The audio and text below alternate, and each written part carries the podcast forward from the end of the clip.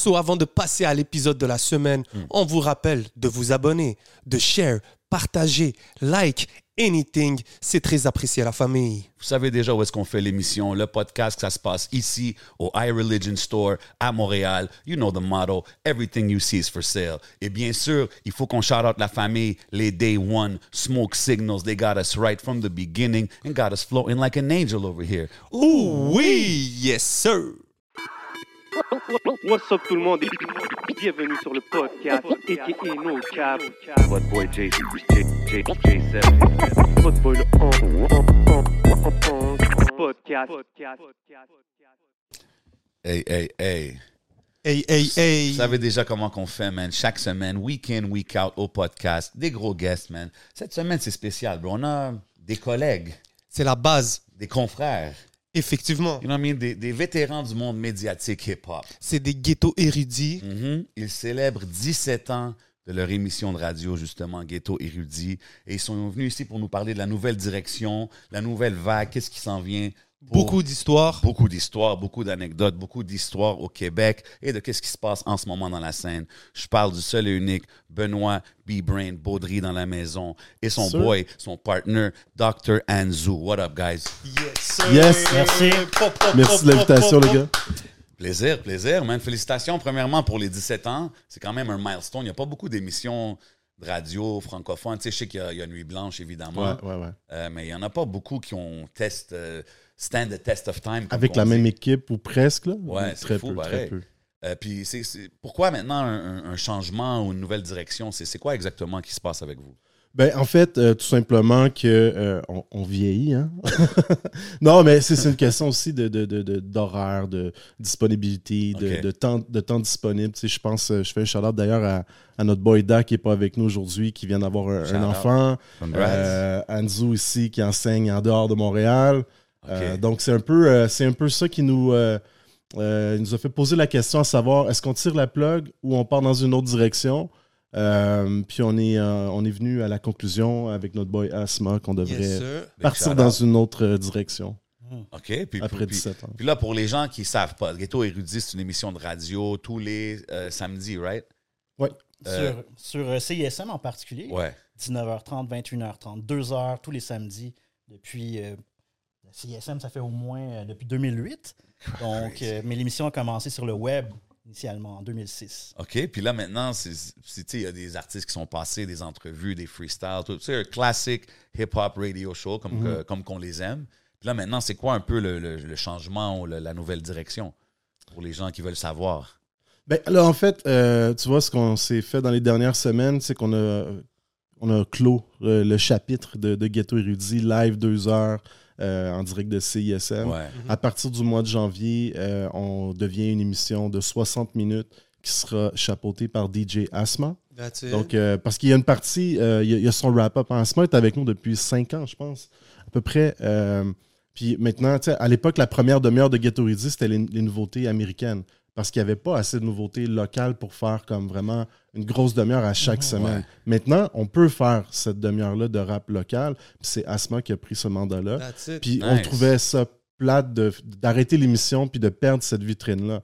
Donc, Asma va récupérer euh, Ghetto Érudit pour des 60 minutes. Puis une fois de temps en temps, on va venir toute l'équipe faire une émission en direct avec un invité spécial. ou- OK, nice. Ben, on sait qu'Asma, il y a toujours eu les multiply MTL. Ça fait depuis le temps que je suis sur Instagram. Je le vois chaque semaine, il poste. Il fait des articles aussi. Donc, euh, c'est cool. OK. Est-ce que ça fait longtemps que vous pensiez à ça? Ben, je pense que ça fait déjà plusieurs années qu'en en fonction de nos emplois du temps, euh, justement, mon frère Louis David, qui vient juste d'avoir un enfant, euh, c'est pour ça qu'il n'est pas avec nous ce soir. euh, c'est un jeune Totalement bébé de deux mois, ouais, c'est ça. Mais chacun par nos occupations professionnelles, on, on se disait toujours comment, comment on va passer à l'autre étape? On voulait initialement faire un podcast Mhm. parce que le format radiophonique tel qui est dicté par la station de radio, on, on a des quotas. Et donc, des fois, quand on, on reçoit plusieurs euh, invités en même temps, ben, ça coupe le flot d'une entrevue que dans un podcast, on peut aller beaucoup plus en profondeur et, totalement. et- et on n'a pas un chronomètre ou hey, on est obligé Ouais. de passer trois, quatre chansons en, en français. Et comme Benoît le mentionnait plus tôt, le, maintenant la qualité de l'offre hip-hop québécoise fait en sorte que, mettons, le rap-up local que Asma présente depuis déjà plus de 4-5 ans, euh, on pourrait faire un deux heures de ghetto érudit juste avec des, des- des- des nouveaux trucs euh, qui sont sortis la semaine ou le mois. Alors que quand en 2006, 7, 8, 9, 10, 11, 12, euh, tu sais, disons que c'était un peu différent, euh, l'offre. Et c'est quoi? Ça veut dire que maintenant vous arrêtez complètement, vous deux? Ben, en fait, on va encore, on va encore soumettre des chansons via DJ Asma, euh, mais on sera plus là à chaque semaine.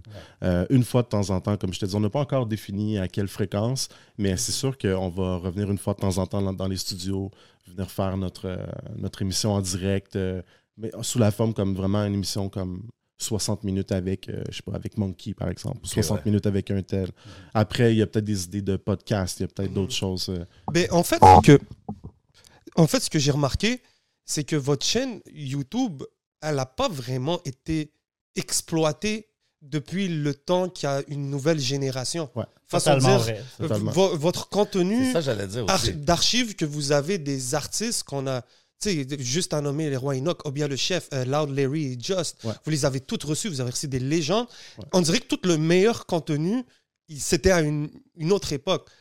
Est-ce est-ce qu'il y a eu des blocages au niveau de vouloir faire du contenu YouTube ou vous avez, voulu, vous avez juste pas- Tu sais, il y a eu une époque où euh, tu arrivais le samedi à Ghetto Érudit. En fait, c'était comme. Je pense que les artistes savaient à cette époque-là que quand tu venais à Ghetto Érudit, tu allais avoir une entrevue de, de qualité. Tu allais faire une prestation qui allait être filmée, qui allait être diffusée sur YouTube, qui allait avoir du contenu sur les réseaux sociaux. On était actifs partout parce qu'il y avait comme beaucoup de monde qui se déplaçait le samedi. Il y avait euh, notre boy euh, euh, E.T., il y avait euh, Brown qui s'occupait des réseaux sociaux, qui faisait la caméra. À un moment donné, tu sais, euh, les gens ont. tu sais, c'est l'investissement dans, dans un Mais projet comme sûr, ça, ouais, ça devient ouais, complexe. On n'oublie pas que c'est bénévole Ouais, aussi. faudrait préciser Donc, il faut sûr. le préciser. Donc, à partir de là, à un moment donné, c'est devenu complexe. Puis tu vois, juste avant la pandémie, euh, on a fait deux entrevues. C'était Larry Kidd, puis il y a eu Mike Zop, euh, Yeah. qui étaient pas mal les dernières, qui- qui- dernières entrevues, prestations juste avant la pandémie. Puis la pandémie, clairement, ça, ça, ça, ça nous a fait mal parce qu'on n'avait pas accès au studio. Ouais. Puis bon, il y a la motivation, tout ça, c'est venu, venu pendant la pandémie, je te dirais. Mais je pense que c'est ça aussi, parce que la game, beaucoup a shift. Il y a eu un shift vers le web, right? Ouais, ouais, ouais. Est-ce que vous, vous avez vu ça à travers les années, disons, dans les cinq dernières années, euh, par rapport au, au- ben, juste au hype en général d'une d'une émission de radio-radio? Parce que, comme qu'il a dit, l'émission, moi, je trouve que, hey man, si tu avais ça, tu sais, un peu à la Breakfast Club, là, comme les émissions, ils sortent sur Mhm. YouTube, des affaires Mhm. comme ça, je pense que ça serait tellement quelque chose à exploiter. Y a-tu du footage que vous avez qui n'est pas sorti? Ah Tout oui, à fait. Il y en a plein. Il y en a plein. plein. Ah, OK. Je, je pense que notre mandat aussi a changé. où On s'est rendu compte qu'on n'était plus capable de livrer des vidéos à la même fréquence que- qu'auparavant. Ouais. Mais euh, avec le recul, on, est comme, on se transforme un peu en historien, archiviste. On, on a des, des pièces d'anthologie qui ne sont pas encore sorties. Puis on se dit, ben, ça, ça serait bien à un moment donné de les, Ben ouais, les man. remettre et tout ça. Donc, euh, Parce que la, la chaîne YouTube, on YouTube, là, comme... La euh, chaîne YouTube, on n'a jamais fait de grosses promotions de ça. On mettait les vidéos, C'est c'était fait. naturel. Il y a comme 1,4 million de views comme naturellement qui sont faits sans euh, publicité. Euh, ce qui était le fun de Ghetto Érudit, ce qui est le fun de Ghetto Érudit aussi, c'est qu'on était diffusé sur plusieurs stations. Ah, Euh, OK. autant à Ottawa, Ah dans oui, le coin de vrai, Québec, oui. en Oui. France, à Toulouse. Ah. On a été à un moment donné à Victoria, en Colombie-Britannique. On a été, euh, bref, on a été sur plusieurs stations en même temps. Donc, il y avait aussi le, le- le- le rayonnement des, des- des artistes à travers cette plateforme-là. C'est 100%. c'est différent d'un podcast. là. Ouais, 100%. N'importe C'est qui sûr, peut tomber dope. là-dessus. C'est dope de pouvoir euh, pousser la musique d'ici jusqu'à à plusieurs autres villes. man. Est-ce que vous avez vu des réactions des fois de comme Ottawa ou même Victoria ou whatever? Est-ce que vous avez du monde qui sont devenus un peu des fans de, de, de rappers d'ici? Ben, c'est- c'est- on- à travers, des fois, des ma- on- la quantité de courriels qu'on a reçus à travers le temps, euh, ah, j'écoute votre émission de telle ville euh, en BC ou de telle ville dans telle autre province, et on, euh, écoutez ma musique, on nous envoyait. Puis on, on est tombé dans, pendant la pandémie, on avait plus de temps de répondre à ces courriels-là. Puis on a fait une couple de belles découvertes, dont une que Benoît a notamment mis de l'avant. euh, Laquelle? Sloan Lucas. Ah, Sloan, ben oui, une rappeuse euh, montréalaise de- du nom de Sloan Lucas. Mais tu sais, les stations qui, euh, sur lesquelles on était diffusés, c'est eux qui, sont, qui nous ont approchés. tu sais. Mm. Ah, on that's n'a pas- dope. on n'est pas parti en mode euh, voulez-vous diffuser Ghetto Érudit tu sais. C'est vraiment eux qui sont venus vers nous, puis on, on leur a permis de diffuser l'émission. C'est cool, ça veut dire dans des même province anglophone, t'as- Avec, avec une communauté francophone. avec une communauté francophone qui demande. Il y avait quand même une demande hier. Ouais. Pour, pour aller, euh, là, l'épisode est tourné avant samedi. Donc Ouais. euh, là, on est dimanche pour les gens qui vont voir ça et tous ceux qui écoutent ça après ça. Happy Sunday, y'all. Yes, sir.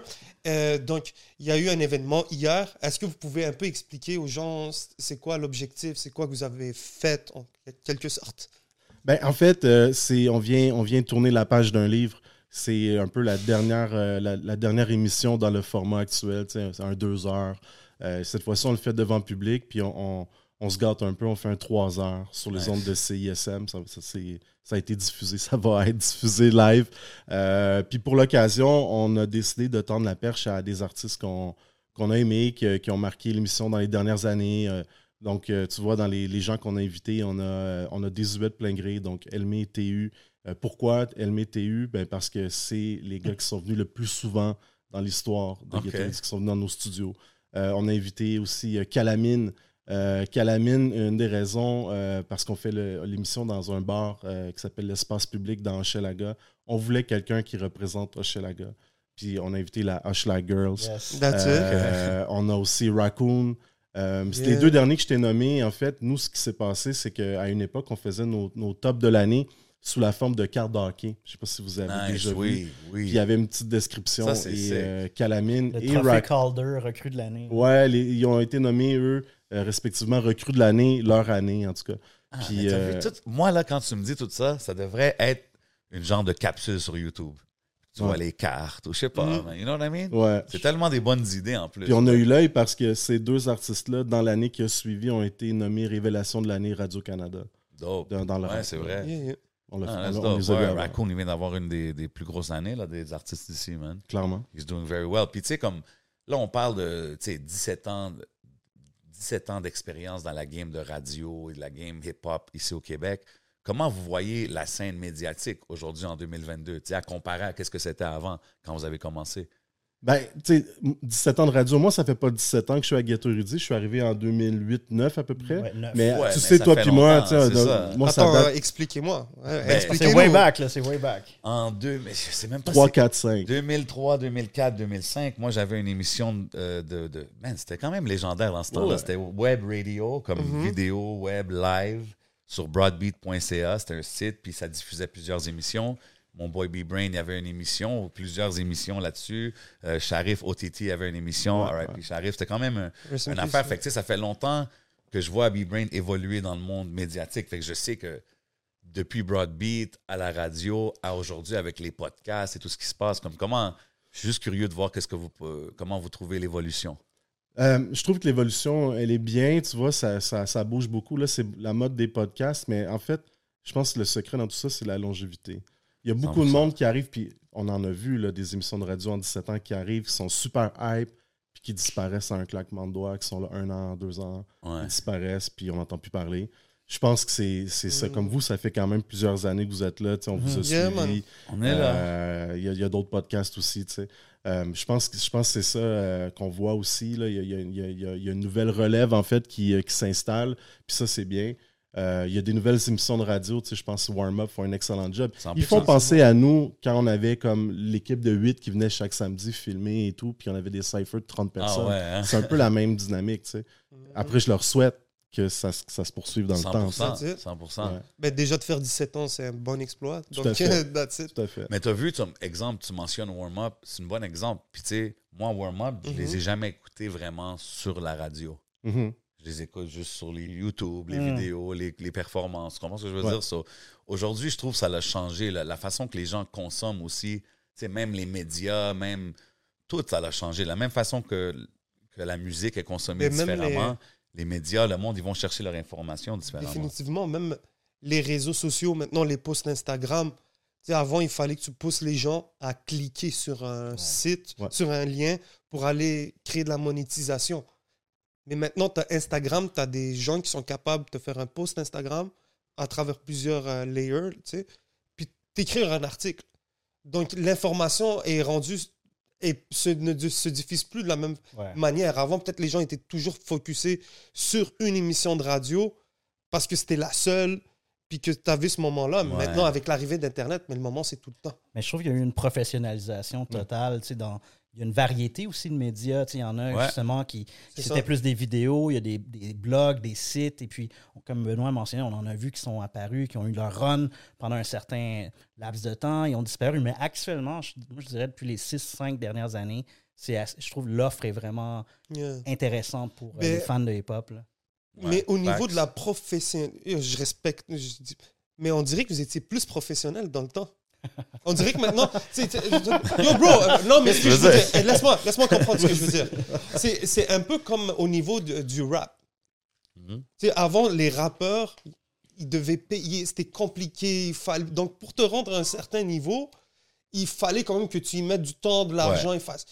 Et peut-être pour la radio, pour les médias aussi, c'était la même chose. Yo, j'en ai vu là, des vulgaires, des gars comme vous, des gens qui ont mis tellement de love. dans- Ouais. Yo, vous me parlez de broadcast, vous me dites vous étiez sur, Inter- vous Ouais. étiez sur Internet en Avant 2003. YouTube, avant Avant YouTube. YouTube. c'est Donc, mais maintenant, on dirait n'importe qui peut prendre un micro, donner son avis, dire j'ai un podcast. Donc, les gens peuvent s'interpréter journalistes. De la même façon, donner de- des les termes. artistes aussi, comme c'est rendu facile de pouvoir t'enregistrer, sortir de la musique, puis dire. Aujourd'hui, je suis un artiste, check-moi sur. Spotify. Ouais, mais je C'est pour pense ça que. que je trouve qu'avant, il y avait, on dirait qu'il y avait plus la- la- la- la- la- l'angle journalistique, quand les articles étaient écrits, le franc. Je trouve Ouais, qu'il y je avait. pense que c'est là que la longévité, comme tu as dit, compte. Parce que si quelqu'un est là après plusieurs années, tu sais que c'est parce qu'ils sont vraiment passionnés. C'est ce que je veux dire? Non, je sais pas. Ouais, tu sais, on voit, tu sais, en fait, c'est que maintenant, tout le monde est comme son propre média, là, avec les, les réseaux sociaux. Tout le monde Ouais. est- se broadcast d'une manière ou d'une autre. Euh, nous, on n'avait pas accès nécessairement à tous ces outils-là à une certaine époque. On a commencé, c'était MySpace. Ouais, c'est avec MySpace qu'on faisait les contacts le à l'époque. premier- Les contacts se faisaient via. MySpace. Donc, euh, tu sais, on a vu, nous, l'évolution des, des Mais comment réseaux. tu fais des contacts vers MySpace? Moi, je me rappelle. Il y avait des inbox. Les inbox, les DMs. Ouais. J'ai été voir juste pour le, le fun récemment. c'est comme, euh, s'il y avait, notre page était encore active. Euh, oui, puis là, je pense qu'on voit Top Friends, puis là, mettons, euh, on a 1200 connexions des- C'est malade. j'ai des photos sur mon MySpace que j'ai besoin. Puis il y a plein de messages comme dans, le- inbox de MySpace qu'on a perdu. Mais tu sais, mettons, la première fois qu'on a contacté Impost, c'est via MySpace. Ouais, classic time. Puis, tu sais, comme, il faudrait qu'on retrouve, mettons, ces archives-là de, tu sais, échanges, mettons, invitation à viens à la radio. Ben oui, vous, mais c'est ça, ça, il y a- il y a- on, on en a encore une coupe, mais c'est ça, ça c'est comme une autre époque. Mais Ouais, c'est mais le même vous a avez du gold, c'est sûr. Vous, vous avez plein de gold en archive que vous réalisez même pas que vous avez. là. C'est fou, là. C'est sorti. de- Ouais. Non, mais dans le sens que si vous n'avez pas toutes sorti les entrevues que vous avez filmées, parce que tu sais, aujourd'hui, c'est tellement on filme, ça sort C'était pas instantané à l'époque. Dans ce temps-là, c'était différent. Le processus était différent. So, tu gardes plein de footage, puis je suis sûr que vous avez des gems, man. En tout cas, moi, je, moi je, je suis abonné au channel YouTube, puis j'attends. Charlotte à notre boy Brown, qui était l'ancien euh, photographe, et Ouais, IT ouais, aussi, ouais. qui filmait quand. on- Tu sais, c'est. L'évolution, là, c'est. On gardera ça pour le Patreon. On parlera des euh, footage à, à sortir. Ouais. Yes. OK. Que vous- on- parlera de ça. Euh, moi, je veux savoir, euh, c'est sorti de où le, le brand, le nom Ghetto Érudit? Bon, euh, écoute, euh, c'est. euh, quand quand j'étais étudiant au bac, euh, j'écoutais beaucoup CISM, puis je trouvais que ben, les émissions rap qui jouaient à l'époque, il y en avait des, des intéressantes et tout ça. Puis je voulais, je voulais avoir un- une émission pour mettre de la musique que, que je chantais qui n'était pas assez diffusée. Euh, un peu comme on parlait off the record plus tôt. Et puis, euh, il y avait une émission qui s'appelait Gangster Moderne, que je trouvais que ça, sonnait, ouais, ouais. que ça sonnait bien. Je trouvais ça cool. Puis j'étais comme, il faudrait trouver un nom de quelque chose qui nous représente, euh, la culture euh, hip-hop qui vi- vient de la rue d'une certaine façon, mais on est des universitaires, donc euh, érudits. Puis juste au niveau de la prononciation, il y, a- il y a beaucoup de voyelles, donc ghetto érudit, ça sonnait bien. Euh, on avait googlé aussi, il y avait personne qui s'appelait comme ça. Et puis, ben, c'est c'est un, un peu ça le- le- la genèse du, du nom. Tu dis-tu en branding? Non, aucunement, mais mon frère, qui est Louis David, c'est lui qui a fait le logo et tous les visuels de Ghetto Érudit, qui, euh, il y en a eu plusieurs euh, euh, à travers le temps, mais lui, c'est ça, on s'inspirait beaucoup des, du visuel et du marketing skateboard type of. C'est Yeah. un peu ça qui est un peu la- les roots de, de- du projet initial. Euh, mais c'est ça, le- non, on n'est pas, on pas dans ce milieu. On n'est- même pas en communication ni en design. Moi, je suis en sciences politiques, je suis professeur à l'université euh, en développement international. Quand j'ai créé Ghetto Érudit avec mon frère, j'ai- je commençais mon, ma maîtrise en droit international. J'ai eu le temps de finir ma maîtrise, faire un stage à l'ambassade du Canada à l'Union européenne à Bruxelles, revenir euh, travailler dans un centre de recherche à l'UDM, faire mon doctorat, mon postdoc, puis devenir prof. That's it. Yo, ça, c'est Ça, un différent- ça- ça, ça, c'est un big. différent type de pop your collar. Pop your les artistes. yo, ça, c'est un dope. Ça, c'est les collar. érudits. Moi, je suis pas à l'université, je suis plus le côté ghetto de la chose. Non, non, non. Non, mais c'est- en même temps, l'érudition n'est- vient d'au-delà des diplômes. C'est la passion. Puis si on, si on parle de hip-hop, que ce soit Benoît, moi-même ou euh, Da ou, Asma, ben on parle avec un, un- un certain knowledge euh, de hip-hop. Et 100%. L'érudition va surtout là-dedans.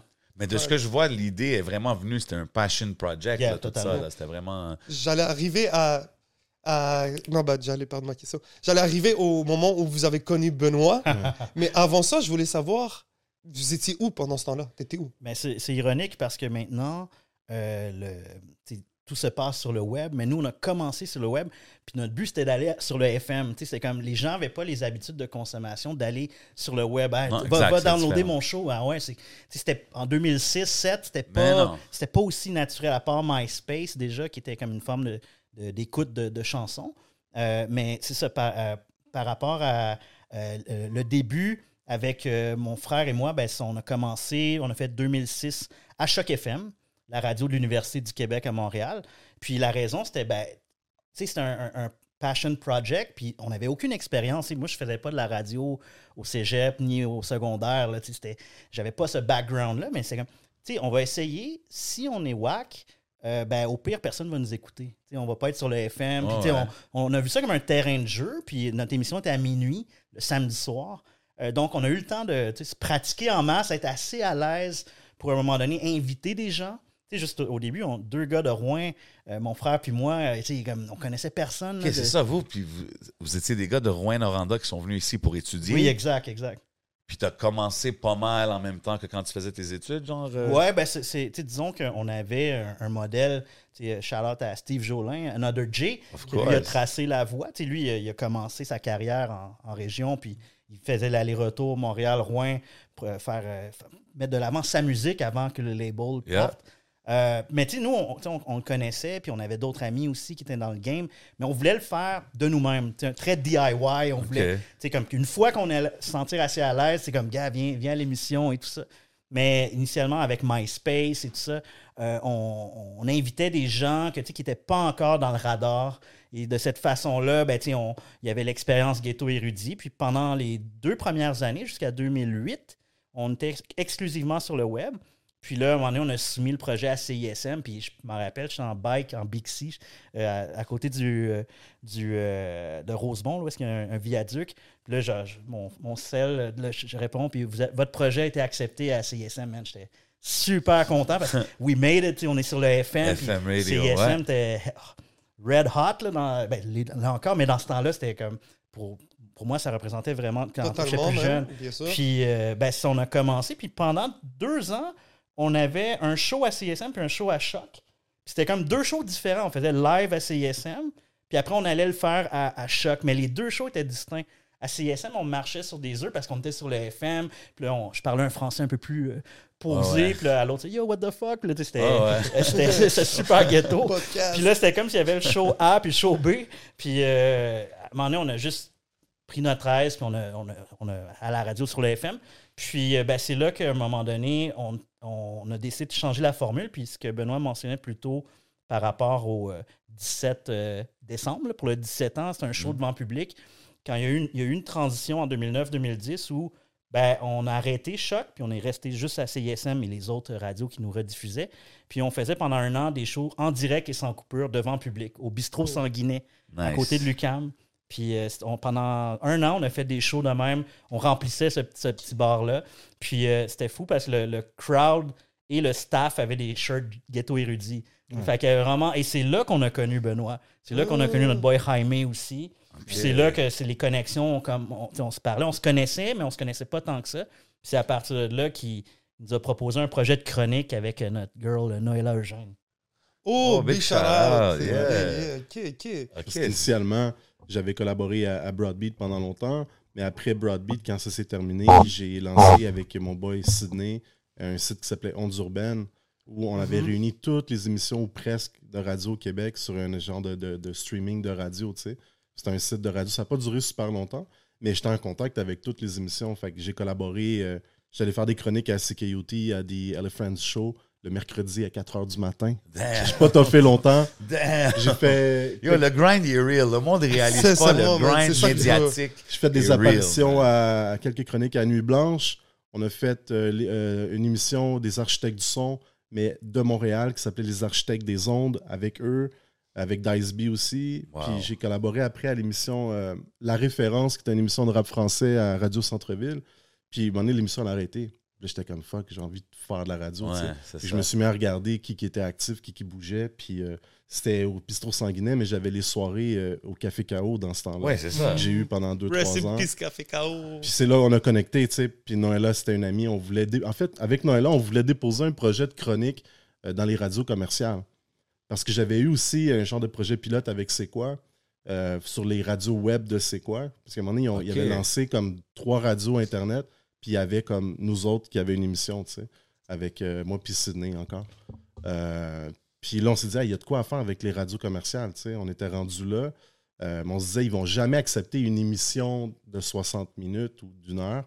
Fait qu'avec Noëlla, on s'est dit, regarde, on va leur proposer une chronique de genre 8 minutes. Fait qu'on avait commencé à travailler un pacing. Puis là, bim, je tombe sur ces gars-là. Puis comme, jamais contacté les radios commerciales. On, on s'accrochait à Ghetto Érudit. Je suis devenu l'animateur euh, quelques années plus tard. Crazy. Ouais. C'est qui les invités pour, pour les gens qui regardent, qui n'ont pas été là toutes ces années-là? C'était qui les, les, les invités de marque ou, euh, que vous avez eu à travers les années? Plein. À Montréal, on peut quasiment tout le monde. tu sais, euh, On parle de quelle année, vite tu sais. fait? Euh, ben, de 2008, 8, 9, 10, 11, 12 jusqu'à maintenant. tu sais, euh, ok. Ben, euh, DJ Premier, c'était en quelle année? En 2010. 2010, c'est c'était en- tôt, là. En ça, avril 2010. Puis ça, c'est tellement. Je veux dire, c'est un, un- un major feat de notre histoire. Avec Pete. Rock. Mais en même Ça, temps, les deux en même temps. Ça, c'est Euh, légendaire. Ça, c'est. Oui, ça, c'était fou parce que jusqu'à la dernière minute, on ne savait pas si ça allait se faire. Benoît avait, justement organisé ça, orchestré ça on the side. Nous- moi, pendant ce temps-là, j'étais en train de faire l'entrevue avec les artistes qui étaient présents et qui, on leur avait dit, ça se peut que DJ Premier, Pete Rock arrive. Que, fait il y avait beaucoup de- d'excitation dans l'air. Là, un moment donné, je vois euh, stratège comme au bord de la, la- la- qui s'en vient. Puis là, je vois comme 3-4 dudes qui arrivent. Là. Oh my god, là, c'est real. Puis tu sais, là, il s'assoit. Puis là, c'est que t'as, le vieux matos de CISM. ouais, ouais, le vieil, Là, là, les comme, vieux euh, casques les gris, vieux casques gris, là, genre. Puis là, c'est comme. Là, tu le vois. J'entends. Ben, tu Ouais, on le voit dans nothing. vidéo, T'es comme comme- là. Là, t'es, stay cool, stay cool, tu sais, comme, parce que t'es en train de paniquer, là, genre, puis là, dans un, normalement, mon anglais est pas si pire, mais là, il est, genre, il est shaky as fuck, là. Genre, mais ça, c'était vraiment le fun, là. ça, c'est, mais c'est toi qui as notamment eu les contacts pour celle-là. Ouais, ouais, ouais. J'avais connecté avec Jim, parce qu'il y avait comme une affaire comme New York, à Marseille, à Montréal. Oui, avec Je sais pas si c'est la même affaire, mais c'était, il, y avait, il, y avait- il organisait des shows là, à un moment donné, à une certaine époque. Euh, d'autres artistes marquants qu'on a eu dans les studios, euh, Aurel San, entre autres, Ah. qui est venu, il est débarqué, grosse session freestyle. euh, beaucoup d'artistes de- de- d'Europe qu'on a interviewés là, au fil des années, tu sais, beaucoup euh, par téléphone notamment. Mais tu on a rencontré Ayam Ouais. euh, à quelques reprises. On a eu. euh, euh, tu sais, on a fait Passy, on a eu. euh, Ça, c'est la Jackie première entrevue Benji, que t'as faite on a avec eu- nous. C'était dans les premières. La euh, première, c'était avec Passy. Ouais, avec, Avec Noël, eux. ouais, ouais. Avec eux, probablement. Ben, peut-être, ouais. Avec nous, On a fait ouais. tellement. Euh, Wow, c'est des gros noms Mais pareils, eux- là. Par exemple, Passy, est-ce qu'il était à son. ap- C'est... Vous, quand les artistes venaient, ça veut dire qu'ils étaient big déjà, et puis ils venaient Ouais. ici au Québec. ouais. Puis comment, déjà, déjà à notre époque, maintenant, avoir des gros artistes à nos podcasts, en entrevue, c'est quand même compliqué, c'est difficile.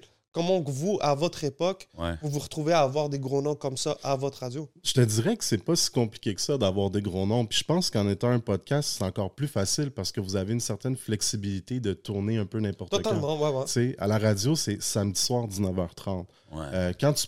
fait qu'il y a beaucoup d'artistes qu'on n'a pas pu recevoir. Euh, on a eu Onyx qui était pris dans le trafic, qui n'ont jamais pu se rendre dans le studio avant la fin de l'émission. Des exemples comme ça, on en a. Euh, souvent, c'était, on se déplaçait dans des événements Ouais. avec un petit équipement. Je faisais des entrevues on the spot. J'ai, on a eu, euh, ben, en France, on a eu pendant tous les artistes majeurs, là, de Sefiu à, à, genre Kerry James. Ou, sais, euh, c'est tous des artistes qu'on a interviewés à une certaine époque. Vous avez-tu interviewé Rimka? Non, Ok. Non, non. Moi, c'est Rimka que j'ai envie de faire. Rimka, légende. Mm. Ultime légende. Je pense qu'il s'en vient à Montréal bientôt. Euh, je pense que vous avez eu aussi Ghostface, ça se peut-tu? Euh, non. Non. non, ok, il n'y a ça- pas eu Ghostface. Non, non, non. Non, on aurait aimé. Non, ça, ça, Ok, ça aurait été je- insane. Là, mais... Ok, I heard Ghostface, Kill a Priest, something. Ok. Puis, euh, euh, je voulais savoir vite fait. Euh, euh, vous êtes dans une université. Donc, euh, CISM, c'est à l'Université de Montréal. Oui. Ouais. ouais. Donc, comment vous vous retrouvez à avoir. Euh, excuse- T'étais à- à- T'étais-tu à l'UDM pour faire cet épisode-là? Euh, ben, ben, c'est ça. J'ai étudié à l'UDM au bac. Ensuite, pour la maîtrise, je suis allé à l'UCAM. Puis le choc, c'est l'UCAM. Mais ensuite, on, a- on, t'es pas, t'es- c'est pas euh, nécessaire d'être un, un étudiant ou une étudiante de l'UDM pour soumettre un projet T'es radiophonique. pas obligé de. Ok, d'être ok. étudiant. Ah, ok. C'est sûr qu'il, comme ça, ça l'aide un peu parce que probab- au début, ça- c'était peut-être un facteur. Mais après, non, c'est il y, y a des. À chaque euh, saison, euh, quelqu'un qui est intéressé à soumettre un projet de radio à CISM qui est situé à l'UDM, ça l'importe peu maintenant. Les- Parce que still, c'est- un bel espace là, que vous aviez. Ouais. Je pense que quand vous rentrez là, maintenant, c'est c'est quoi qui va vous manquer le plus? Je pense que je pense que dans les dernières années, c'est rendu notre club social. Ouais. Tu Ouais, c'est comprends? ça qui arrive. C'est genre, tu sais, au lieu de, de, je sais pas, aller jouer au pool le jeudi, on fait la radio le samedi, tu sais. Je pense que c'est un peu devenu ça. C'est peut-être cet, cet aspect-là qui va nous manquer Ouais. un peu de, de, de, de se réunir. C'est rare que tu vois tes amis comme à chaque semaine, tu sais. Alors, j'en ai rendu. Ouais. Il y, a, il y a cet aspect-là. Après, euh, tu sais, je pense que de, de, de, de faire des entrevues, tu sais, la, la semaine dernière, on a fait euh, une émission avec euh, euh, comme huit anciens collaborateurs, des invités. Le feu roulant du direct, là, tu sais, quand il faut que je te coupe parce qu'il n'y a, il y a plus de temps, il y a Ouais. l'autre qui s'en vient. C'est- Cette adrénaline-là du live va nous Ouais. manquer parce que pendant la pandémie, c'était des pré-enregistrements. J'enregistrais ma, ma demi-heure chez nous. Il enregistrait sa demi-heure. Ah, non, mais non. Puis là, on- tu sais, c'est vraiment pas le fun. Puis nous, même, même à l'époque, on, on- on était une émission de live. Nous, c'est le direct. Quand on se retrouvait en studio pour préenregistrer, on, on, Ça prenait plus de on temps. reprenait des takes, puis ça, ça marchait pas, tu sais. Fait que c'est cette dynamique-là. Je pense que c'est ça qui va, qui va manquer le plus, personnellement. Ça a dû être cool de te réunir avec tout le, tout Oh, le shit. old crew. Ouais, euh, ouais, ouais. Les anecdotes ont dû être intéressantes. Ouais, on en a eu plusieurs, tu sais. Il y a eu tellement de monde qui a collaboré à l'émission, tu sais. Il y a- Il y, a une vingtaine de personnes qui ont collaboré, euh, des fois brièvement, des fois pendant longtemps, tu sais. Euh, Goofy Well Done, euh, Goofy. Murphy Cooper. Murphy Cooper. Murphy c'est Ouais, ça. Cooper, ouais. a été des étincelles pour plein de gens. That's it. Ouais. C'est cool de voir aussi tout le monde faire leur chemin, faire leur carrière à, à leur façon Exact. après, comme ça doit être dope de voir. Même chose aussi pour les artistes. J'imagine que vous avez eu plusieurs artistes qui sont venus à leur début, Ah. puis là, vous les avez vus évoluer. Ben, le meilleur exemple, c'est, euh, c'est, c'est- on recule en, en 2012, je pense. C'est, c'est euh, Loud et Larry. Il allait, Gollywood. il allait lancer Gollywood. Ils nous, ont, Crazy. ils nous ont demandé de faire le lancement comme à la radio, tu sais, avec nous. On l'a fait, puis regarde aujourd'hui tout le chemin qu'ils ont parcouru. Ils n'ont plus besoin de ghetto érudit. C'était aussi ça le, le mandat, tu sais. C'est, c'est une fois que tu as comme un grand rayonnement, tu n'as plus besoin de nous. Nous, on est en train de défricher les prochains, tu sais. Mhm. Ouais, c'est, toujours comme ça qu'on a fonctionné. Quand vous voyez des, des artistes comme exemple Loud, Larry, ces gars-là, est-ce que à leur début, tu voyais qu'ils étaient différents Ah. des autres? Ben, définitivement. les premières fois qu'ils sont venus à Ghetto Érudit, c'est 2006. Wow. Man, les dudes étaient young, là. Fait que si, si on parle de 2012, puis là, maintenant, on est en 2022, euh, oui, dès le départ, euh, c'est comme, man, ces gars-là sont vraiment talentueux. Puis, euh, on- nous, on, on routait, là, pour eux. Puis, euh, euh, mais, tu sais, ils étaient extrêmement underground dans ce temps-là. là.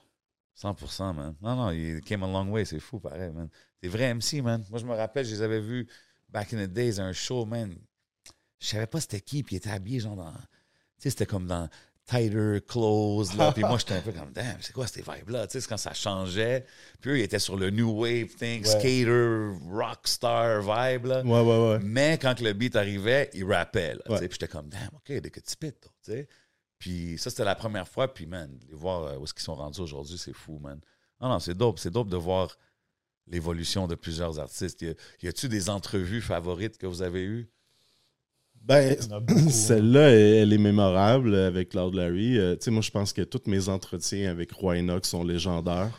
Man, on en parle tout le temps. Euh, Ça, sinon- c'est. Ça, c'est on en, parce que Roy Enoch, ça date même de Broadbeat, right? Ouais, ouais, c'est mon gars depuis euh, ben, une vingtaine d'années, tu sais. Crazy. Il a jamais vraiment refusé d'entretien quand je lui ai demandé. euh, puis il est arrivé, il, y a, il y a deux, il est venu deux ou trois fois à Ghetto Érudit. tu sais, Une fois où il était comme vraiment, c'était à l'époque de, c'est vraiment gangster, gentleman et tout. Yes. Euh, puis une deuxième fois qu'il était venu, il était plus en mode donner du love à la Ah, communauté. C'était fou cette fois-là. là. C'était vraiment cool de le voir se mélanger avec notre cypher de fin d'année, tous les artistes de Word Up, entre autres. Donc, euh, il était super généreux, ouais. Attends, il y avait un cypher de les gars de Word Up. Oui, puis il y a- Why Not? Man, Ouais, la, ouais. quantité de gens dans la, dans la Ouais. place, c'était Word Up. C'est encore sur. YouTube. Ah, wow. Oui, c'est le, c'est le, le freestyle de 2012, fin du monde, fin du monde 2012. Il y a Roy Enoch, il y a Donnie S, euh, les gars de K6C, Goofy Weldon qui sort la boîte à Wackness et c'est le Roy Enoch qui pige. Man, Ouais, c'est, ouais, ouais, Wow. allez voir ça, c'est, c'est épique. Là. Explique la boîte à Wackness. La, Ben, la boîte à Wackness, c'est c'est un concept de Goofy, en J'ai fait. déjà qui- pigé dans qui la- part la de Montréal. Underground, tu sais, de bien Ouais. avant euh, Gâteau Érudit. En fait, euh, tu sais, au travers des années, maintenant, c'est- moins le cas. là. J'imagine que vous recevez moins de CD. Là, c'est des DM. On reçoit Des, messages. Check. Moi, je gratte pour des vinyles encore, je Ouais. collectionne. Mais tu sais, j'étais un archiviste, mais on recevait énormément de CD à une époque. Dans ma boîte à mal, à tous les jours, j'avais des, des trucs, tu sais. Euh, puis il y a des affaires qui sont pas bonnes, là, tu sais. Ouais. Mais tu, tu les as, tu sais. Puis euh, Goofy, lui, ce qu'il faisait dans son émission, c'est qu'il mettait plein de trucs que lui, personnellement, trouvait pas très bons, mettait ça dans la boîte, puis faisait piger l'artiste comme un CD, puis genre, t'écoutais comme une chanson, genre 30 secondes. Puis si t'aimais ça, ça retournait ouais. dans le rack Ouais, pour être joué à un moment donné, ou ça retournait dans la boîte pour la prochaine fois. Enoch C'est avait vrai, c'était on a ça, fait piger euh, Hugo TSR euh, dans la boîte à Wackness, TSR Crew de, de- de France. ben oui, c'est on a gros, fait. ça. euh, Il a ben, pigé quoi? Je me souviens pas. Je sais que Enoch qui avait pigé comme ouais. du coin de l'œil de l'Assemblée. Oh, shit. Puis, mais mais il- il l'a sauvé, il a dit que c'est, il, a- qu'il allait le sortir de la boîte à Corbeil. Fait que là, Ben ouais, il- c'est ça. il- Il avait sorti, genre il avait, il avait Dixie, sauvé euh, René Kenarquois, tu sais. Mais c'était quand même un classique à, à sa- à l'époque où c'est sorti, là, tu sais. Mais... Wow, that's funny. En plus, ce qui est, ce qui est fou, c'est quand Goofy fait ça, il dit si, si- si le CD est sauvé de la boîte à Wackness, peut- peut-être un jour, si on a le temps, Ouais, on va peut-être mettre. C'est comme, Ouais, exact. C'était classique. Ah non, je me rappelle, moi aussi, j'avais pigé dedans, man. C'était des bons petits concepts Mhm. comme ça. Je trouve Ouais, c'est ouais, dope, man. Ouais. C'était à l'époque de Musique Plus. Il y avait Musique Plus dans le temps en même temps. Je pense que c'était Ah. la fin, à peu près. C'était la fin de. C'était pas mal la fin de Musique Plus, ou la dernière génération. Puis moi, j'étais moins. J'écoutais moins, je suivais moins, là. Mais tu sais, tu sais, il y, a- il y a eu toutes le, le- les, années, les années comme 2000, 2010 où, euh, mettons, les maisons de disques ont, ont arrêté d'investir dans, dans- dans le game, puis que tout le monde est devenu comme. euh, qui ont parti leur propre label, Ouais. les Jay, les Carlos, on les voit depuis cette époque-là.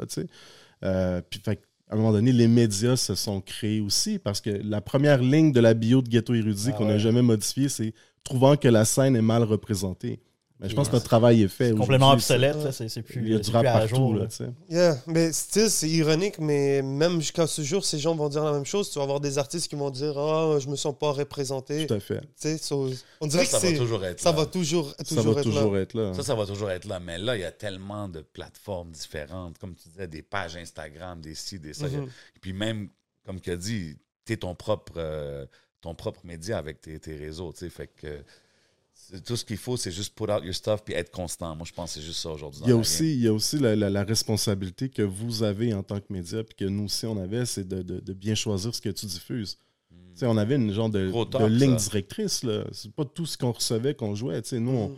en fait, nous, on, on joue ce qu'on aime. tu sais. Si c'est pas bon, on le joue pas. Si on n'aime pas, on le joue pas. Puis on va- on n'a jamais descendu personne. Euh, Il y a eu des critiques d'albums qui ont été faites, mais à part ça, on n'a jamais pris le temps de descendre des gens. tu sais. Ouais. Je pense que c'est un privilège d'avoir accès à une tribune.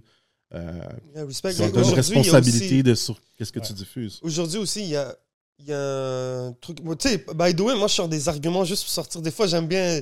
je- Ce que je dis n'est pas toujours représentatif vraiment ouais, de ce que je pense, mais je mets les. je mets On les. jase.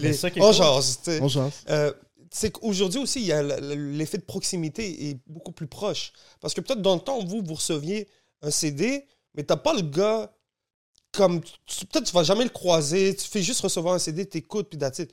Aujourd'hui, quelqu'un va t'écrire en DM, il va t'écrire, il t'envoyer ça, puis tu vas voir son message, puis peut-être que t'as pas le temps de lui répondre. Ouais. Puis après ça, il va dire, ouais. Tu sais, on dirait qu'ils sont plus proches. Ouais. Tu sais, on dirait que les gens Je te comprends. connaissent. Tu comprends ce que je veux dire? Ouais. Alors, c'est pour ça que moi, d'une certaine manière, j'évite de donner mon avis. Vraiment, c'est j'essaie, comme là, le podcast, c'est le fun parce que au moins, c'est une fois par semaine, puis on essaie d'am- d'avoir des, des invités selon la conversation qu'on a envie d'avoir, puis la pertinence. On met la lumière sur ce qu'on apprécie du game. Là. Exactement. Sauf que, est-ce que vous, dans le temps, il y avait des coups de pression un peu comme ça, comme Ouais, de la part des faisait des- artistes, on yo, t'as jamais joué mon truc, yo. euh, On a euh, eu euh, pour un, un certain moment un site, un, un blog un- un qui s'appelait ghettoérudit.com où euh, il y avait des entrevues, euh, des, des critiques d'albums, mais tout ça est bénévole encore. hein. Ah. Et donc, euh, tu sais, pour nourrir un site, tu dois mettre en ligne des trucs euh, constamment. Et c'est drôle parce que, mettons, une, une critique d'album, euh, par exemple, Gollywood, j'avais donné 4.7 sur 5. J'avais mis que c'était un classique instantané. Euh, J'ai une autre anecdote là-dessus, mais That's par it. exemple, le, le- mettons un album qui est en bas de 3.5 sur 5 et comme, genre, entre guillemets, c'est pas pire, mais pas plus. Ouais. Euh, J'en ai donné une fois une en bas et, tu sais, après, les, les artistes le share pas. Alors que tu as pris du temps pour écouter et écrire une critique constructive. Mais, tu sais, en tout cas, bref, C'est compliqué. Ben, c'est sûr, si tu dis mon projet, je vais pas partager ton C'est sûr. article. Ben, ils vont pas le share, là. C'est sûr qu'ils vont pas le share. ça, là. dis, c'est- mais on n'a jamais non plus été dans des attaques ad hominem non plus, là, comme ça. là. Ouais. Ouais, still, 3.5 sur 5, c'est 70%. like, t'es- tu passes. C'est- c'est c'est deux pas ouais, fameux. c'est Moi, je le fais comme les source mics, là. Fait que 3 and a Ouais, half, ça, t'étais exact. correct. Ouais. Mais est-ce que tu Trois, penses que En haut de à être 4, un c'est hot. Là, genre. Ouais, Mais est-ce 4, que- 4.5, c'était great. nobody does it here? Il Non. n'y a personne qui fait ça en ville. On Non. dirait que les gens, on dirait plus le temps passe, plus les gens ont peur de donner leur avis. Il y, en a, il y en a eu à une époque, tu sais, mais c'est comme. tu sais, on- ah, les, les- tu sais, le- le- les rappers, ils ont un ego démesuré, là. Comme tu dis de quoi qui, est mal perçu. Je euh, trouve aujourd'hui, ouais. oui, Aujourd'hui- ça doit être. Ça l'est encore, tu sais, à une époque aussi. Puis, tu sais, on, on les croisait, les gens, parce qu'on était dans tous les événements, là. tu sais, On, on- plus, euh, on présent, sortait comme ouais. quatre soirs par semaine, on était dans toutes les shows, tu sais, fait qu'on croisait tout le monde.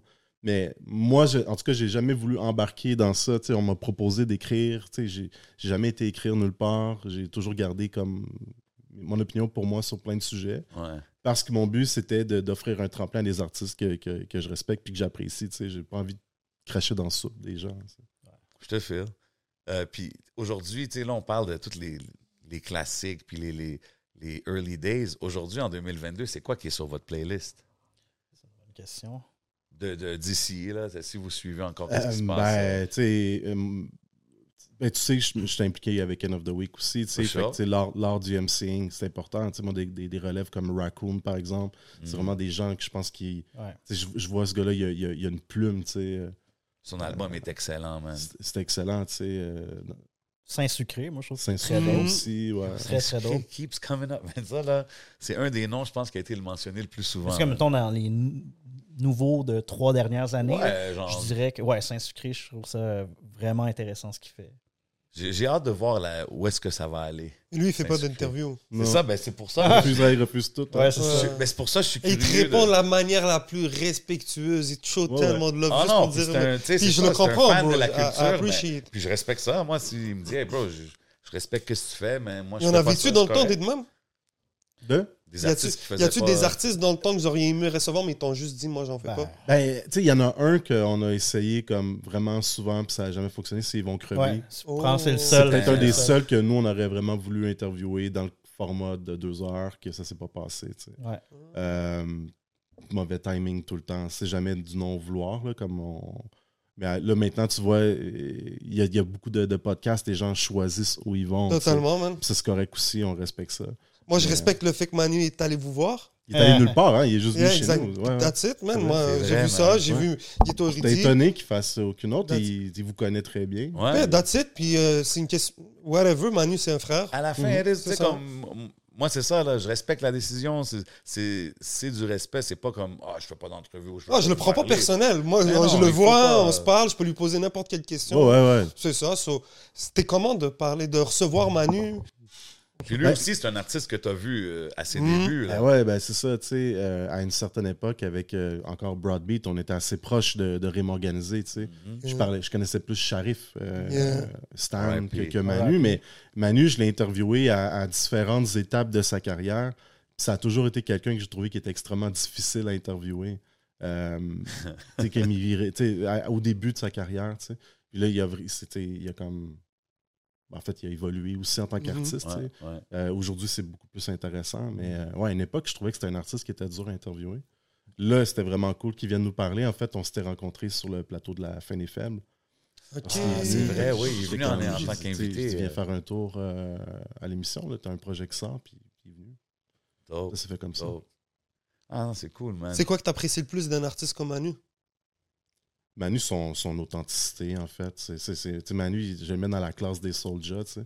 Tu peux Mhm. pas Ouais. bullshiter un Manu, tu peux pas Ouais. bullshiter un sais. C'est, c'est ça. Je pense que c'est l'authenticité de ces gars-là. euh. 100%. Beaucoup de knowledge aussi, tu sais, sérieux, comme, euh, comme les, les premières fois qu'on a interviewé Manu, au début c'était difficile, puis ce qui était drôle, c'est que les, les meilleurs talks, c'était une fois que le micro était fermé. Souvent, Puis là, on parlait deux heures et tout, mais tu sais, comme une fois, c'est oui, non, puis là, comme. Ouais. Ouais. Mais le gars a du fou knowledge, euh, beaucoup voyagé dans le monde, fait que on avait vraiment des discussions politiques euh, hyper intéressantes, là, fait que ouais, c'est bon. Mm. Et c'est quoi excuse, Non, vas-y, vas-y. tu, m'as- tu nous as dit que tu étudies en, comme, en développement international? Ben, c'est ça, j'ai j'ai fait mon doctorat en sciences politiques, Mhm. puis là, je suis professeur à l'université en développement international. Donc, si tu. il Y a, on- vous avez reçu des artistes français, Ouais. Européens depuis tout le temps. Le game ici veut ex- s'exporter en, en- Europe, en développement international. C'est quoi que toi tu vois en tant que professeur et tout, peut-être pour la game d'ici, since l'époque que tu as commencé jusqu'à aujourd'hui, qui est bon puis qui devrait être travaillé, c'est quoi notre avantage?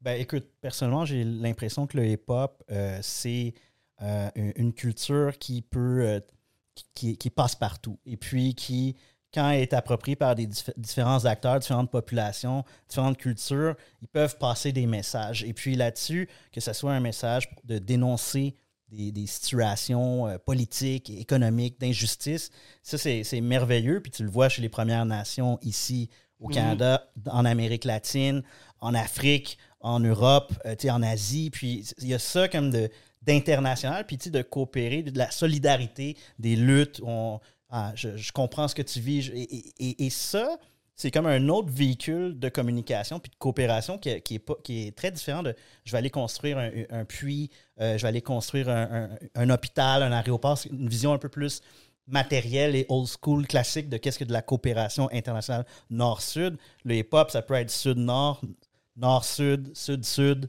Euh, c'est un langage, on pourrait parler en espagnol, mais tu sais, on blablabla, Big Daddy Kane, ah, puis tu sais, c'est, c'est- et, et ça, c'est, quelque chose qui rassemble les peuples. C'est vraiment un, un élément fascinant de la mondialisation. J'ai pas encore, j'ai pas encore réussi à, à joindre ma passion de ghetto érudit avec mes travaux de recherche académiques, mais ça, je te dirais que c'est un truc que, je, que ça mijote depuis un certain temps. Tantôt, on a mentionné, on a mentionné Roy Enoch. Yeah. Ça, c'est souvent un nom que, dans nos conversations ici, quand on parle de, de la notoriété des artistes d'ici, en France Ouais. ou en Europe, toujours le nom de Roy Enoch qui sort en premier. Puis je pense que c'est vrai, c'est un fact, mais là, avec ce qui se passe, il y a des, tu sais, des qui sont en train de build des fanbases, euh, Enima qui vient de signer un deal avec Ouais. Capitol là-bas. Euh, Est-ce que vous pensez qu'on est sur le, le bord de voir un changement, genre, par rapport à ça? Man, en 2004-5, je fais un entretien avec IAM. La première fois que je les avais rencontrés, c'était pour CKUT dans ce temps-là. Je suis avec DJ. Wow. Puis je lui demande, je dis, est-ce que tu crois que euh, le rap du Québec pourrait percer en France euh, un jour? Il part à rire, puis il me dit, c'est comme si tu me parles du rap en Corse. Genre, Ah, en voulant ouais. dire comme, oublie ça, là, tu sais, c'est mort. C'est off. Là, on a vu au travers des années, tu sais, je pense que le, le- le- le grand déclencheur, tu sais, oui, il y a Why Not, il y a les Word Up Battles. Mm. Mhm. Parce que moi, j'ai. Très sous-estimé l'impact des Word Up. Ah, Ouais. Vraiment, c'est là, dans un gros impact. là. Puis moi, je me suis retrouvé à, à aller souvent en France à, une- à une certaine époque. Tu sais, je suis allé comme à chaque année. Puis j'ai voyagé aussi dans les autres pays autour euh, avec End of the Week. Puis les gens me parlaient de Freddy Grossum, les gens me parlaient de Casse-Croûte. Euh, Wow. J'étais allé, euh, puis j'ai- poussé plus loin parce que toutes les fois que j'allais là-bas, j'essayais de prendre contact avec quelqu'un.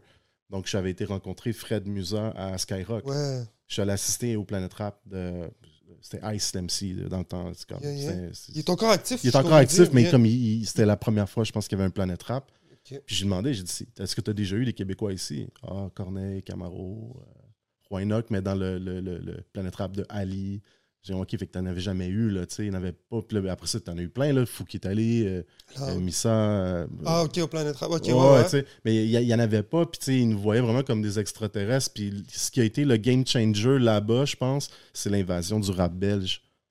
Ouais, hein, beaucoup Quand, de monde il, y a, disent- il y a beaucoup de. Parce qu'en fait, en France, les artistes autour là, de la Suisse ou de la Belgique n'entraient pas plus en France. Ouais. Puis là, il y a eu cette vague-là qui est rentrée en France. Fait que là, à un moment donné, ça s'est un peu démocratisé. là. C'est possible de, de- de- de- de faire un succès en France. Les gens, ils visent la France tout le temps, mais tu sais, c'est peut-être à cause, à cause d'End of the Week, mais tu sais, tu peux passer par Bruxelles, tu peux passer par euh, Ça, c'est un fact. euh, la Suisse, le Sénégal pour comme faire ton nom puis créer de l'attention en Europe aussi. Il n'y a pas Mhm. juste la France. J'ai souvent eu ce talk-là, par exemple, avec Salimo. Ouais. Par exemple, je lui dis, comme euh, quand tu rêves de la France ou quoi que ce soit, je dis, regarde, on, on est algérien. Donc, il y a une communauté algérienne tellement puissante. Donc, si tu veux percer en France, tu peux très bien percer en Algérie, puis grâce à ça, ça va te faire percer ailleurs.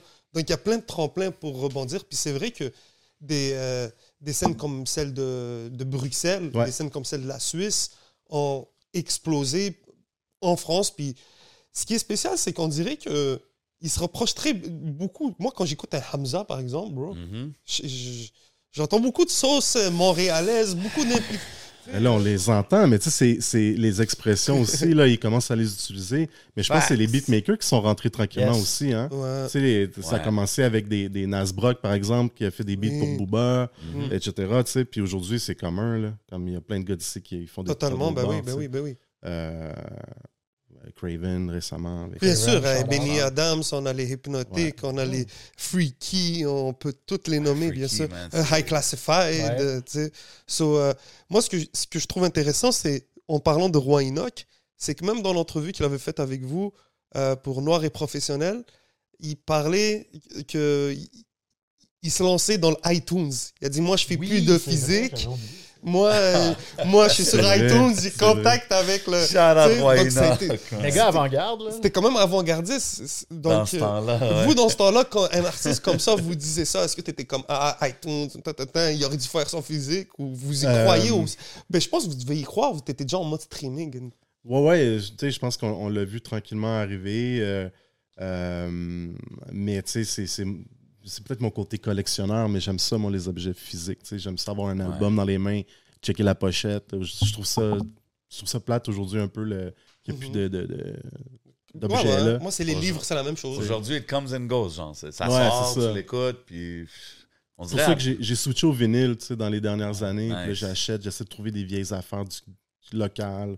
J'achète les nouveautés que j'aime bien parce que tu sais, j'aime bien le, le- le genre de protocole de m'asseoir, mettre le vinyle. C'est quoi, tes, tes- dis-moi une coupe de tes prize vinyles. Ah, il y en a des pas pires, lui. J'en ai des pas pires. En fait, euh, celui qui, qui a fait jaser le plus, c'est euh, comme euh, le, le Ninja Turtles avec Casey Element. Oui. Tu lui as redonné, right? Je lui en ai redon- J'ai fait un- mon hardware. J'ai j'ai redonné une copie de, de- de son, son projet. Son ça, c'est fou. premier enregistrement de Casey Element Puis ça, c'était un vinyle comme juste disponible en Europe ou quelque Ouais. chose. Ou... C'était comme. je- en fait, c'est très flou. L'histoire de ce projet-là, pour moi, reste floue. Il y a son nom dessus. Parce que ça, c'était, quand que Vanilla Ice il avait fait la chanson de Ninja Turtles. MC right? Hammer. Ben ouais, c'est le même. Ouais, ben Ninja Turtle 2, c'est Go Ninja, Go Ninja, Go, c'est Vanilla Ice. Ouais, exact. Puis ça, c'était- c'était-tu comme ils ont fait une version francophone, genre, kind of thing? Ou... C'était. euh, non, non, c'est comme. C'est en anglais. C'est. Ah ouais? Ouais, ouais. Puis c'est. Je sais pas comment, dans quel contexte que ça s'est fait, tu sais, mais quand je lui ai montré, Ça doit être fou, le ça. gars a eu une émotion, là. C'est comme il a fait, man, c'est mon premier enregistrement. J'en parle pas parce que je l'ai pas physiquement. Puis, tu sais, moi, je l'avais acheté deux. Wow. Parce que il, ça- c'est- il- 5 balles sur euh, Discogs. Ben ouais, c'est ben ouais. beau. Je l'ai commandé deux, je vais y en donner un. C'est quand même légendaire, Je fais sa journée, ouais. Shout out Casey LMNOP. OK, OK. Un autre? Ouais, donc, Euh, j'ai, euh, en fait, le nom m'échappe parce que je l'ai- je l'ai je l'ai pas, je l'ai pas tant écouté, je l'ai commandé, mais j'ai mis la main sur le, le- le premier vinyle euh, de, de- de rap québécois répertorié. C'est quelque chose qui date de 1984. Le- Là, le nom m'échappe parce qu'on en parle. Yeah, yeah. Euh, Wow. Mais j'ai- vu ça dans les 84. archives de Félix Desfossés dans ses Ouais, recherches. shout out. Puis À j'ai réussi que à mettre la main CD dessus. 84. euh, C'est possiblement ça. l'ai vu, c'est qui l'as acheté. c'est Ouais. Mais euh, c'est ça. Fait que c'est comme. C'est ce qui. Supposément le premier enregistrement. Ça, c'était en anglais, right? Ouais. Wow. Puis, euh, est-ce que vous avez reçu beaucoup des artistes anglophones euh, d'ici? Ouais. à Oui, beaucoup. Ben, Ça, ça c'était important pour nous parce Ouais. que euh, justement, euh, il y avait toujours le clash entre les deux scènes. Ouais. Puis euh, on s'est vraiment. C'était dans notre mandat Ouais. de le faire. Là. ben, moi, je me rappelle quand la première fois que Narcissist est venu à, à Ghetto Érudit, Big shout out Narcy. il y avait drop un freestyle sur euh, un, euh, une chanson, un beat de The Roots, Ok, Tipping ouais. Point, le intro, Oui. Point Star. Oui. Puis comme Everybody, man, il y a murder shit. là, C'était Mhm. vraiment. Puis il disait que c'était la première fois qu'il venait à CISM. Les deux, les, les deux solitudes là, entre le français et l'anglais. là, Ouais. Lui, c'est un qui me vient straight up. Puis on a eu euh, pendant longtemps Olivier Bro, Oui, qui shout était out à lui, lui. Oui. un de nos chroniqueurs. Lui, le sujet de sa, sa chronique, c'était le rap anglophone d'ici. OK, Fait nice. qu'il nous a fait découvrir plein d'artistes. Il en a fait jouer, il en a invité. Fait qu'on en a reçu. euh, C'est dope que tu as mentionné Narcy parce que je l'ai entrevué il n'y a pas trop longtemps, checké l'entrevue sur 11 MTL. Puis justement, il a drop un gros freestyle aussi, man. So, you know, some things never change. Puis lui aussi, il fait le hip-hop à l'université. Euh, Big time. Shout Ah out à ouais, lui, ouais. lui, c'est très nice ce qu'il fait, man. Puis juste, c'est un peu fou qu'il y a ben, une coïncidence intéressante que quand il a, il a lancé son cours sur Kanye West, puis là, tout ce qui est arrivé après. la, la dérape. Damn. C'est ce que je veux dire, c'est quand même intéressant, mais on va sûrement pouvoir y en parler un moment donné. Mais ouais, qu'est-ce qu'il est en train de faire aussi à Concordia avec qu'est-ce qu'il fait, c'est- dope. Comme moi, j'ai random, il y a une fille qui travaillait dans un club que je travaillais, qui était une de ses étudiantes. Puis elle a fait son final project, puis elle m'a entrevu. En tout cas, une affaire vraiment. Puis j'étais comme, damn, Narcy, il est vraiment en train de faire ça à Concordia. Tu sais, c'est- Très nice. Puis il y, a, il y a de plus en plus de, de gens qui, euh, qui font des études sur le hip-hop dans Ah le oui. cadre de leur parcours universitaire. Ça, On a été interviewés souvent pour des projets. euh, puis il y, en, il y en a plusieurs. Ben oui, ben, je- tu sais, déjà dans le temps, shout out à Laurent Coblet, journaliste hip-hop à l'époque, qui avait fait un mémoire. euh, Sam Rick, il me semble, a fait un mémoire. Oui, c'est aussi ça, c'est le nom Sur j'ai- le hip-hop. Ouais. euh, Égypto Elmé. aussi, euh, Marc. Il y a plein de. Plein gré, notre boy Elmé, a fait un mémoire sur le hip-hop. Il y a quand même de la création de savoir sur le hip-hop. Ouais. en- dans, Il faudrait, il faudrait tout mettre ça à une place. Yeah. Ouais. Ouais. Façon de dire, il, faut- il faudrait qu'on ait un musée du hip-hop québécois.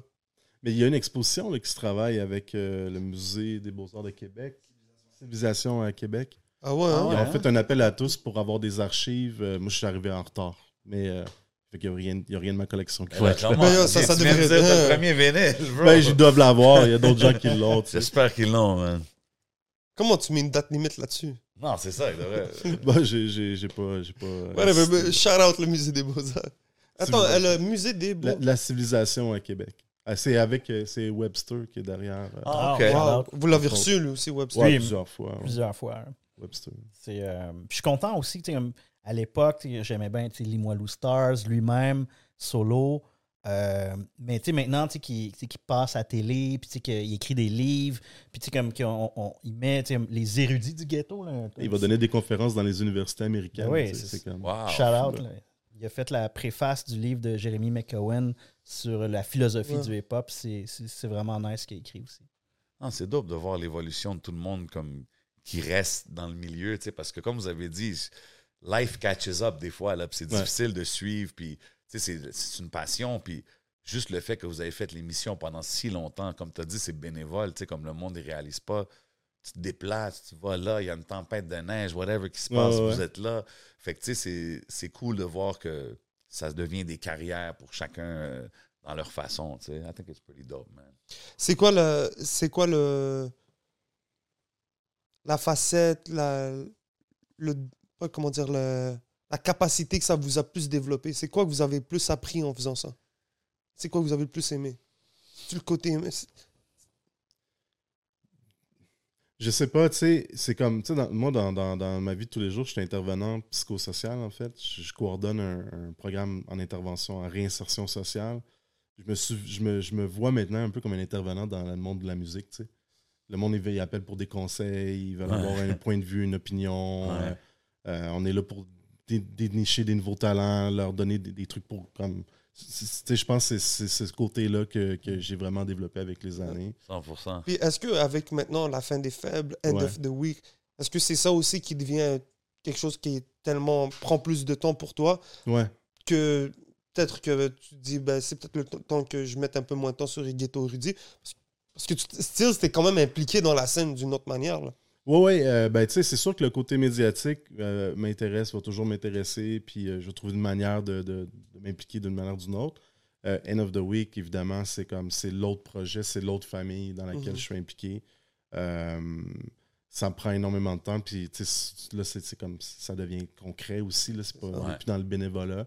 On est en train de développer des projets avec les jeunes. on fait le tour des écoles. On a la ville de Montréal avec. Mais même Bien euh, sûr, avec man. la fin des fêtes, vous avez, vous avez gagné la, la disque. Ouais, right? ouais, Avec ouais. la fin des fêtes, félicitations pour ça. C'est quand, même, quand même dope C'est de voir. Comme moi, quand je, je te vois là avec la disque, je trouve ça tellement dope parce que je connais euh, le chemin, tu sais, puis on en parle depuis tantôt. Ça, ça a dû être spécial quand même. euh. Ben, man, on s'y attendait juste pas, là, déjà. Parce Wow. qu'au départ, euh, ben, tu sais, c'est- c'est c'est Urbania qui a remporté le prix, tu sais, en tant que producteur.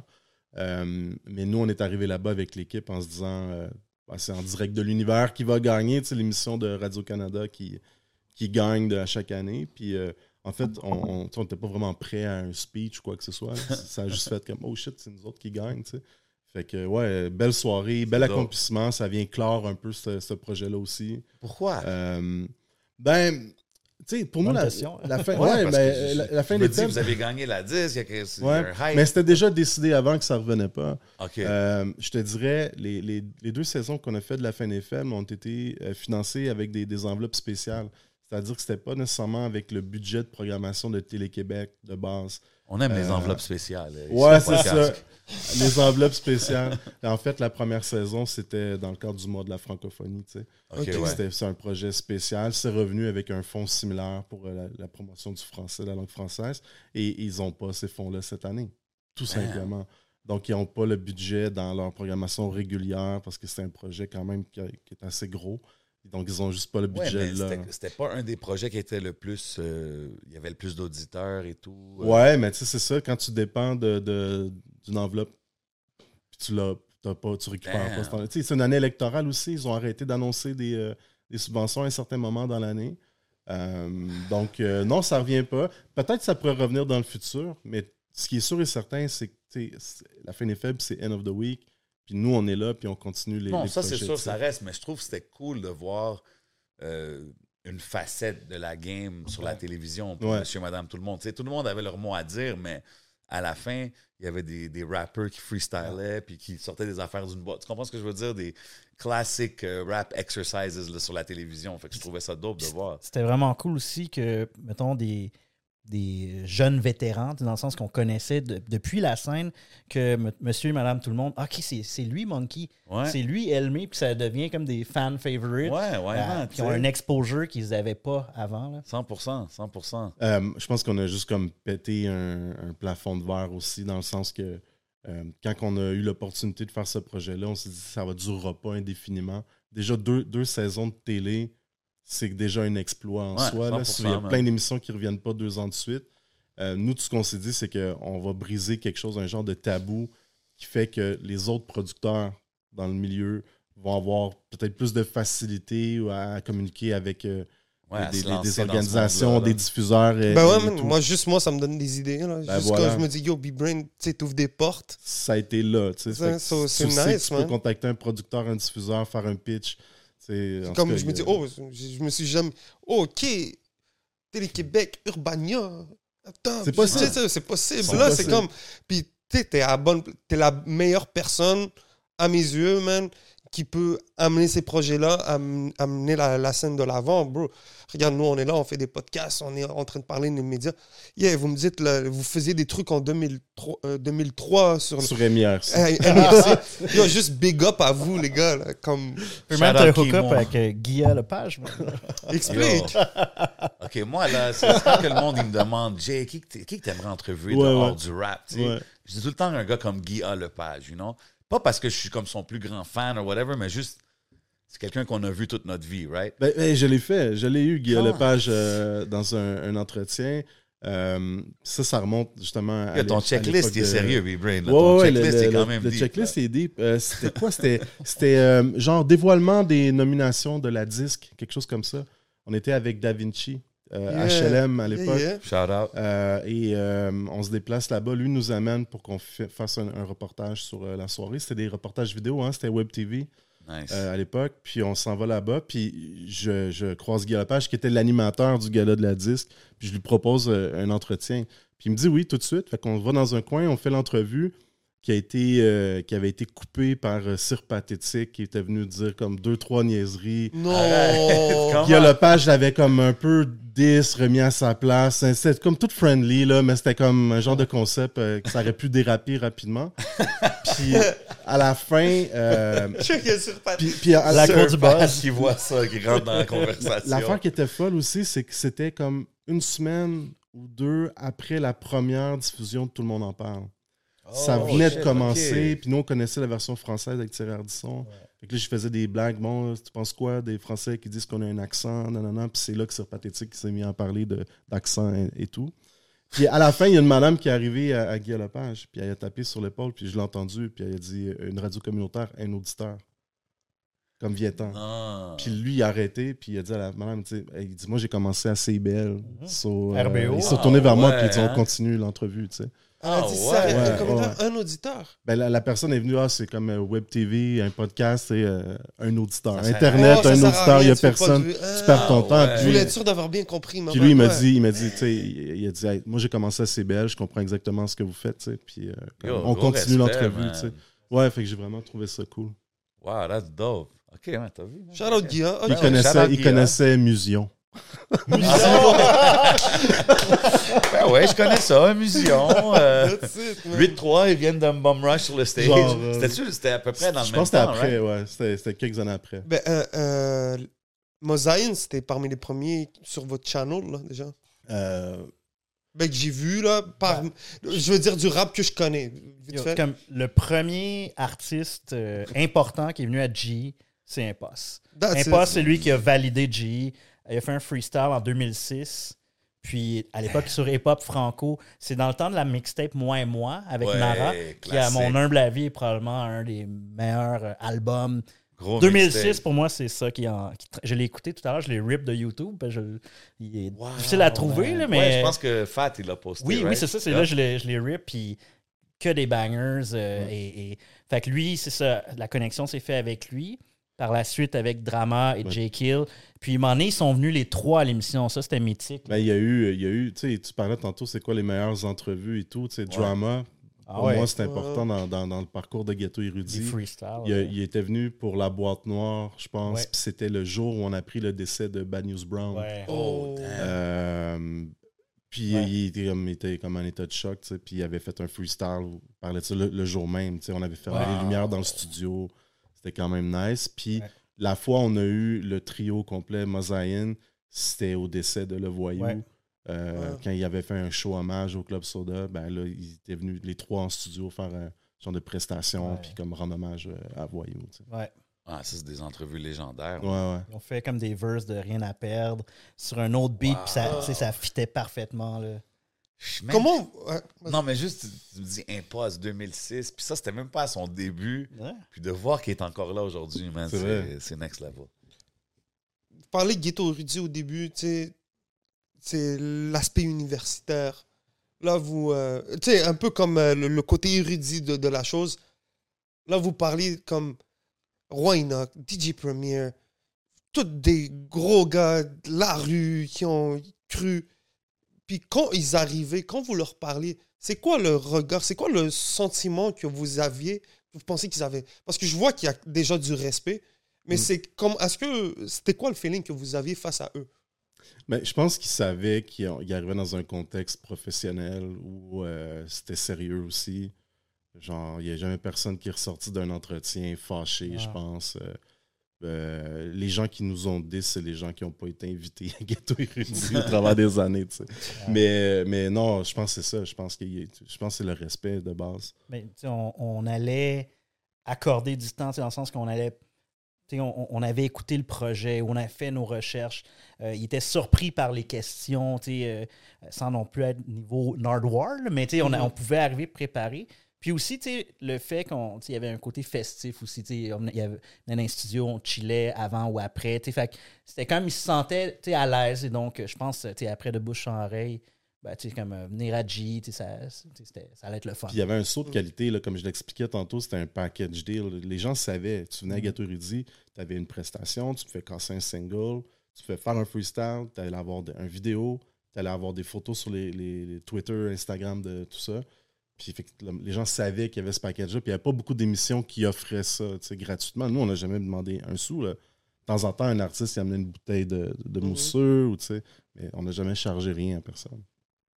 Crazy. Les gars, les gars, man, Non, sérieux, man. ça- Ça, c'est des années de travail, puis c'est du gros grind. Puis ça me fait penser aussi à des gars comme Dice B, Ouais. Euh, des gars du côté Masters at Work euh, sur. CKUT qui sont là, man.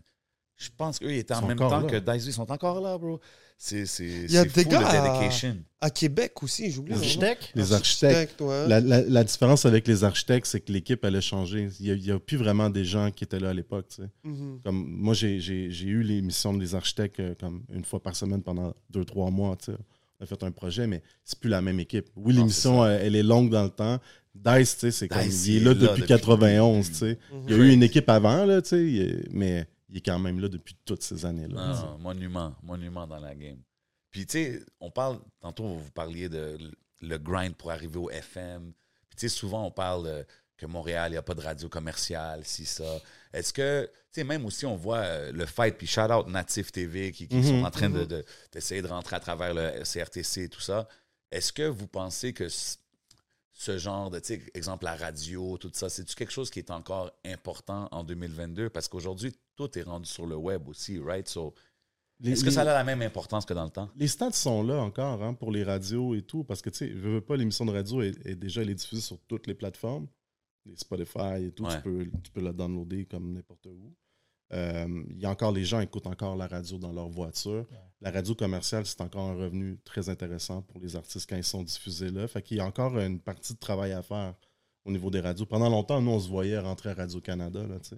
Ouais. Euh, puis en fait, euh, c'est qu'aujourd'hui, c'est rendu cool d'être ami avec un rappeur. tu sais. C'est comme euh, à, à l'époque, à l'époque où, où tu sais, on- nous, on aspirait à aller là, c'était barré de partout. Maintenant, Ouais. c'est rendu cool là, de, de jouer du rap. Puis de... Bref, c'est mon Non, mais toi, non, je suis totalement d'accord avec toi. Je suis totalement d'accord avec toi. Même c'était ma question un peu que je voulais savoir. C'est pourquoi c'est pas vous et- qui sont. Il y a eu des occasions, mais après, c'est des choix aussi. Ben, où est-ce qu'on était dans nos vies? on a des carrières tu sais, déjà, tu sais, c'est comme euh, on le fait, si ça rentre dans, le- dans le temps qu'on a, on, on le fait. Aujourd'hui, c'est sûr que c'est plus vraiment un, un objectif, là, mais on a chacun nos carrières respectives. Après, j'en ai fait des collaborations, tu sais, j'ai fait des collaborations avec euh, euh, ben, Radio-Canada, avec Move. Euh, en France, on a eu Ben quelques, oui. quelques collabos. Euh, j'ai fait récemment des, des petits contrats de recherche sur euh, euh, une série de, de- des, deux, des deux Olivier, là, comme, euh, Oui. qui font sur euh, D'où je viens? ouais, d'où je viens, sur l'histoire Oui. du rap. Euh, là, c'est la- Il y en a un qui s'en vient sur la rive sud là, dans les prochains Yeah, mois. yeah, yeah. Fait que quand, quand on, on me contacte, je, suis- je suis- je suis disponible, mais euh, on vise plus. Mais je pense qu'il y a un travail à faire encore au niveau des radios commerciales. J'ai une idée là, de, comme de documentaire que j'aimerais faire éventuellement. Qu'est-ce que tu veux dire, il y a un travail à faire? Ben, c'est- comme le changement de garde, en fait, doit se faire. C'est-à-dire que les gens qui gèrent ça doivent ouvrir un peu plus Encore. leur, euh, Mais- leur truc, aller chercher des, des, des conseillers. Tu sais, comme là, il y a, tranquillement, il y a des trucs de, de battle, là, c'est quoi, là? Ouais, j'ai vu Genre, ça. on joue telle chanson contre telle ça. chanson, ça respecte Mais moi, ça j'ai trouvé respecte ça- pas les codes. tu sais, je Tellement, ils te mettent un petit homme euh, face à Raccoon, battle rap. C'est quoi la joke, là? Ouais. Non, Mais- mais, mais tout, tout respect à petit homme, cool, mais euh, battle. C'est que- c'est qu'il y y, a, il y a des revenus intéressants qui sont là pour, pour les artistes. Ça, c'est cool. Mais de- la présentation, moi, puis moi, ça. Le fait qu'ils mettent comme le battle, puis comme. Ben, c'est pas un battle. Comme. Ouais. Il y a des vrais battles. Comme, je sais pas, juste présenter-le différemment. quand on a fait, on a fait la- l'émission pour euh, C'est quoi urbain, là, parce qu'il y avait comme C'est quoi top 50, C'est quoi urbain qui avait lancé des, des, des web radios tu sais, à l'époque. Ouais. Euh, moi et mon, mon ami Sydney, pour la blague, on avait appelé l'émission C'est quoi le hip-hop? Ouais. Oh. En voulant dire comme, tu sais, on, on va les, On va les on va les teach. school, tu sais. ça, ça a duré comme deux émissions, là, mais euh, c'était ça le Ouais. clin d'œil. tu sais. Ben, ça, ça change, mais je trouve. On dit souvent qu'on est dans le meilleur temps un peu du rap euh, d'ici, tu sais, comme par rapport au succès des artistes, aux médias, toutes ces affaires-là. Mais est-ce que vous trouvez que ça, ça l'a bougé comme à la vitesse que ce qu'il fallait? Parce que moi, je trouve qu'on est encore late to the party, là. Mais on- on- C'est ce que je veux dire. Comme c'est cool de voir qu'est-ce qui se passe, c'est vraiment le fun. À Euh, quel niveau? Ouais. Ben, tout, tu sais, comme même, les- on parle des radios commerciales. Bro, je pense qu'il y a une radio hip-hop commerciale dans toutes les grandes villes canadiennes sauf Montréal. Tu comprends ce que je veux dire? Pourquoi? ça, j'avoue que j'ai jamais eu d'explication claire là-dessus. C'est Ottawa, Calgary, euh, whatever, ils ont toute une radio hip-hop commerciale. Comme, ouais, c'est pas normal, man. Je sais Ben, on pas. a toujours dit qu'on était comme en retard euh, de genre 10 ans, 15 ans sur la France, sur les États-Unis, puis c'est vrai. Mais aujourd'hui, avec le web, tout ça, je trouve, tu sais, comme on devrait tout depuis. Mais on voit que ça change un peu dans les grands médias, mais je sais pas. I feel like it's still kind of slow. C'est long. Mais je trouve que tu sais, l'écosystème hip-hop médiatique québécois, toute langue confondue, est vraiment mieux maintenant 100%. qu'il était il y a genre 5 ans, 10 ans. 100%. Et tu sais, 100%. vous, entre autres, props, euh, ce que vous faites, c'est vraiment important pour la culture. Puis je trouve que, euh, comme un peu plus tôt, il était question de Radio-Canada ou des médias de masse. Ouais.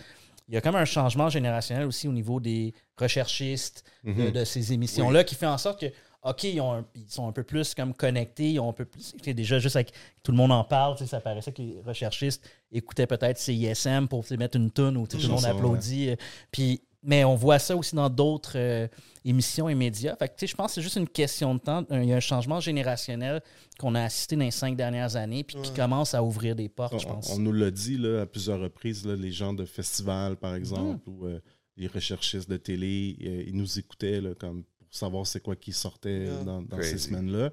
Fait que l'erreur, je pense que là où ça, ça nous a peut-être ralenti, là je parle de, de, de tous les, les médias, c'est de créer une bulle à côté de la machine.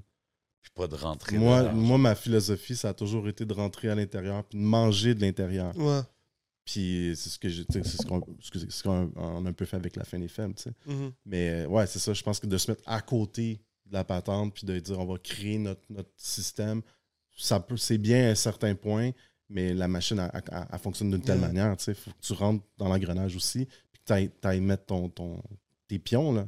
L'important, c'est qu'on le fait tout pour euh, la même raison. On le fait pour la culture, on le fait pour le mouvement. Mhm. Ensuite, tu sais, il y a des gens qui sont à Radio-Canada, il y en a qui sont dans les podcasts sur YouTube, il y en a qui vont être dans les journaux comme Le Devoir, disons, peu importe, la, la presse, tu sais. Mais au final, on se rejoint tous. Mais, on- tu sais, je sais pas si, si l'occasion se, se présente d'aller travailler à Radio-Canada. Why not? Sais, je prends whatever. Mais j'aime bien, ma, j'aime bien le fait d'être indépendant, j'aime bien le fait de faire ce que je Ouais. veux quand je veux. J'aime bien le fait de pouvoir, tu sais, d'avoir mes propres chiffres. Il y a des, ouais, y a des trucs qui sont vraiment priceless. Mhm. C'est clair que il y en a qui mènent leur combat d'un. Ce que je veux dire, c'est que même les gens chez Radio-Canada, j'en vois dans mes stories, j'en vois qui regardent ce qu'on fait. Tu sais, autant que nous, on regarde ce qu'eux, ils font.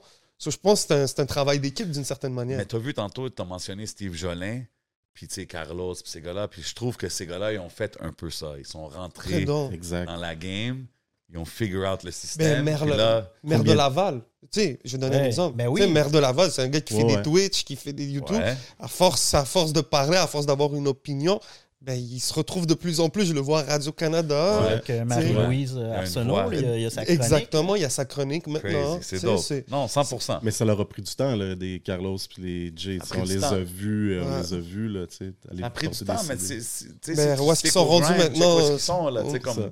Quand on parle d'un gars comme Steve, c'est c'est un des top guys dans l'industrie. Ben, de top façon guy. générale. Ouais, là. de façon générale. c'est- comme quand t'es rendu là, ben c'est ça, c'est c'est ça. T'es rendu dans, dans l'engrenage. En fait, t'as- t'as un, un pouvoir décisionnel. ou 100%, whatever. man. 100%. T'in- T'influences, en fait, beaucoup. Tu sais, on parle de votre historique, puis toutes les shows, tu disais on était out quatre soirs semaine, si ça. Si je vous demande chacun, c'est quoi un des shows les plus mémorables que vous avez vus à travers les années dans les artistes d'ici? Ah, t'as artiste d'ici? Ici, J'allais dire Naz. Ah, tu peux, euh, me dire, tu peux me dire aussi international. Actually, Non, mais, non, non, Nas- mais. euh, Nas à Montréal? C'était un show de Naz, comme, je pense que c'était au Dôme. Oui. la fois que tu as oui. connu Da, puis que C'est- tu à côté. euh, Oui, oui, oui, oui. Burger King, là, oui, oui, j'étais là, j'étais là. Puis là, tu sais, en fait. Je pense que c'est dans le Street Disciple, l'album. Yeah, exact. À un moment donné, il s'était retourné, puis il y a avait comme son tracksuit euh, Adidas. C'était écrit Mon- Montréal euh, 1976. C'est comme il y avait Ah comme le, le, le swag montréalais le plus euh, dope de la place. ouais. Non, mais ça c'était bon. Euh, après, dans, dans les shows, il y en a tellement. Là. Oh, man. Hey, il y avait un run au Dome à un moment donné. hein. Il, y a eu, il y a eu Young Buck, Game, Ouais, Fat ouais, ouais. Joe, Ah, ouais. Mobb Mobb Deep. Ouais, ouais, Burger King, Ouais, classique. là. exact. Classic spot. Ben, tu sais, mettons, dans, les- artistes keb, je peux pas euh, passer sous silence. À la claire ensemble, là, quand, quand j'ai. Tu sais, entre, mettons, le, le phénomène, tu sais, ils sortent 4,99, puis en- entre ça, puis 2000, ça, c'est en 2010. En 2016, à un moment donné, je pense que c'est au Club Soda ou au Metropolis, des shows complètement débiles où toute la, tout le monde danse, tout le monde. C'était. c'était- Et après, est-ce qu'ils peuvent top ça? À chaque fois, c'est comme une performance. ça. J'avais vraiment. D'un point de vue rap keb, là, comme dans ces années-là, euh, ça m'avait quand même impressionné. Yeah. Vous avez vu aussi le Dead Obies aussi, hein, Oui. depuis les débuts. J'ai vu une coupe de prestations de eux euh, Oui. chez Ghetto. Ça, ça, ça, ça a été aussi un, un déclencheur de, de- de l'attention médiatique envers les rappeurs. Quand Laurent Saunier, des Francopholies, a décidé d'ouvrir les Franco avec du rap local. Il y 2016. avait Dead ouais. Obies, à la Claire, je pense. euh, LLA, je pense. LLA. Ça, ça a été comme. Au niveau business, là, ça a été un move. Là, Je pense que les Franco méritent beaucoup plus. Ben, on leur donne tous leurs props, mais tu sais, comme, c'est pas assez mentionné parce que, man, moi, depuis des années que j'ai vu toutes sortes d'artistes Ouais, faire ouais. des grosses performances au Franco. là. Yo, Laurent Sonic, j'aimerais bien l'avoir à cette scène. Ben, il est super cool en entrevue. Ah ouais, hein? C'est, puis c'est comme Benoît l'avait Ouais. comme croisé dans le street, puis Yeah. il veut-tu venir à G? Hey, on t'envoie tout ça dans atmosphere. Monsieur Sony, vous êtes la bienvenue. Ça serait vraiment dope d'avoir une Ben conversation oui. avec lui, parce que je pense parler, que c'est, euh. c'est une grosse partie de la game que des fois on, on oublie, même, bro. À chaque été, euh, pendant combien de temps on a vu des shows de toutes sortes de légendes d'ici, là, tu sais. Cet Ben, été, c'était Soulja, je me rappelle, j'étais allé, j'ai vu Soulja. C'était fou. euh, je me rappelle SP avant le, Sans Pression, les deux, actually, avant la pandémie. Wow. Puis après ça, ça peut aller, man, 10, 15 ans en arrière. Mais ils ont été super importants dans le développement des, dans, mettons, de deux- 2012 à aujourd'hui. Ça a été un, un des moments importants, je pense, le- le- l'ouverture des Franco puis l'attention médiatique. Son équipe croyait qu'il était fou quand il est arrivé avec ça. là. Ah ouais. Hein? t'es- débile, on va pas faire ça. Comme, ouais, ouais, on le fait là, cette année. Puis euh, tu sais, à partir de là, ben, tu sais, c'est- le, le stage hip-hop est devenu beaucoup plus gros que Mm. ce qui était avant. Puis euh, Crazy. Facts. Yeah, Ah, c'est fou, man. L'évolution est dope, man. Puis sérieux, entendre ces histoires-là, puis tout le. le- le- man, le- le- ils disent en anglais sweat equity. Tu sais, comme c'est, c'est tout le travail que vous avez mis dans la game.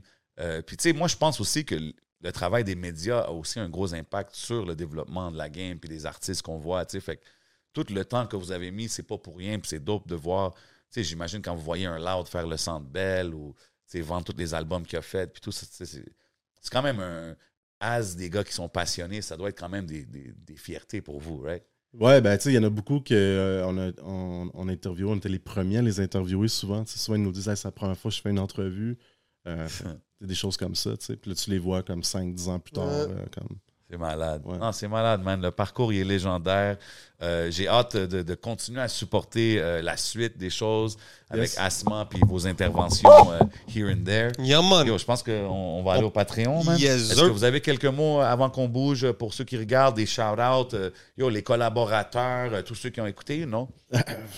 Shout out à tous les anciens, euh, les anciens, les anciennes de Ghetto Érudit. Yes. Vous savez qui vous êtes. Shout-out à Dak qui n'était pas avec nous, mais qui est Asma. partie intégrante. Asma, Yes. toute la famille. Big shout-out à tout le monde, man.